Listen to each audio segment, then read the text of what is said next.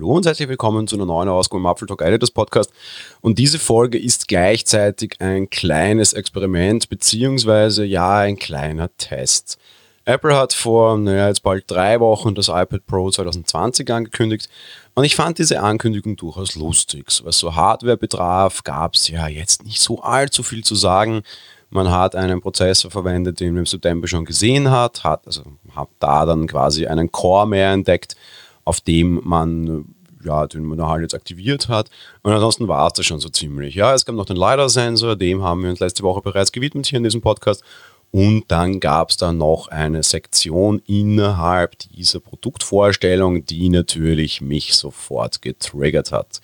Das neue iPad Pro 220 verspricht dem Nutzer jetzt fünf Mikrofone einzusetzen. Das, dem ist auch wohlweislich so, die in Studioqualität sein sollen. Und ja, wer so große Superlative verwendet, der triggert mich natürlich sofort.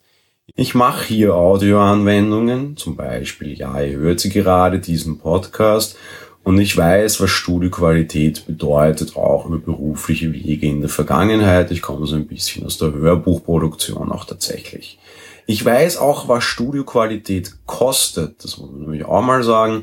So Studioqualitätsmikrofone, und das ist dann eines übrigens und nicht fünf, und die sind auch sehr groß und nicht so klein. Jedes Mikrofon, das ich hier habe, wiegt mehr als mein iPad.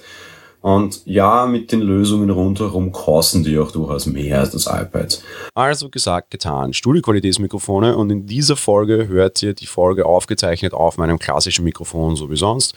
Kommt aktuell von Rode und hängt in einem Rodecaster Pro.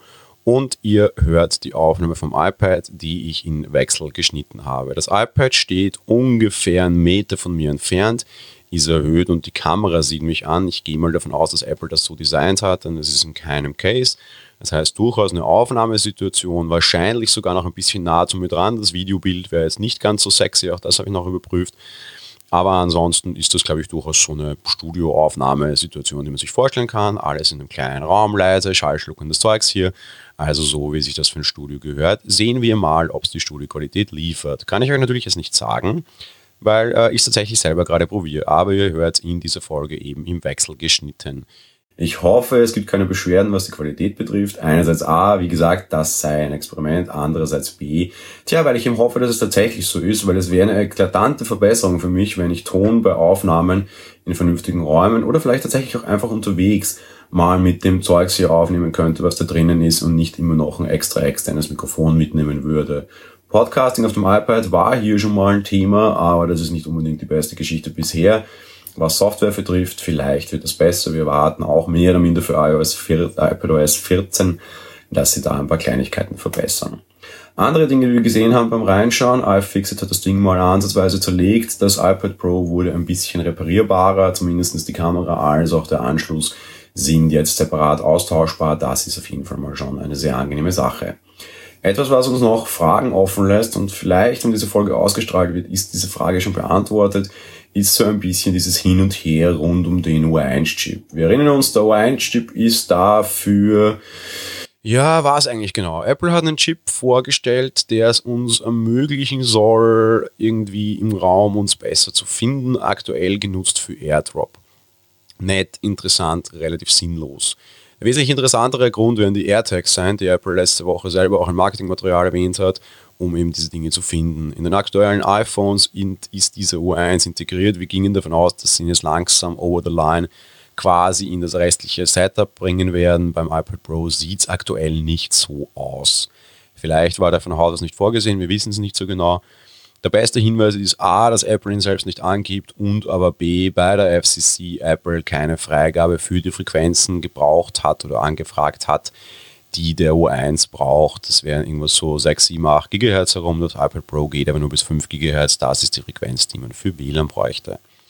Zudem gibt es in iPad OS keinen Schalter, mit dem man diesen U1-Chip abdrehen kann. Der wurde ja nachträglich eingeführt und wurde notwendig dadurch, dass nämlich die Ortungsdaten damit anblieben. Jetzt kann man also mittlerweile komplett selbst deaktivieren. Diesen Schalter gibt es unter iPad OS aber nach wie vor noch nicht, auch jetzt immer unter der Variante 13.14, die die Verbesserungen für 13.4 die die Verbesserungen für die ganze Trackpad- und Mausgeschichte mit sich brachte. Es bleibt spannend. iFixit wird das Ding komplett in alle Einzelteile zerlegen. Vielleicht wissen wir dann mehr. Tja, gleich eine lustige Experimentfolge und ein bisschen hineinschauen, eben wie groß die Studioqualität ist und gleich der Beweis dafür, ob Apples Marketingversprechen halten oder nicht. Ihr wisst jetzt schon mehr, wenn ihr diese Folge gehört habt. Ich bin gespannt aufs Ergebnis. Das war's für die heutige Folge. Wir hören uns morgen mit einer App-Folge. Bis dahin, ciao.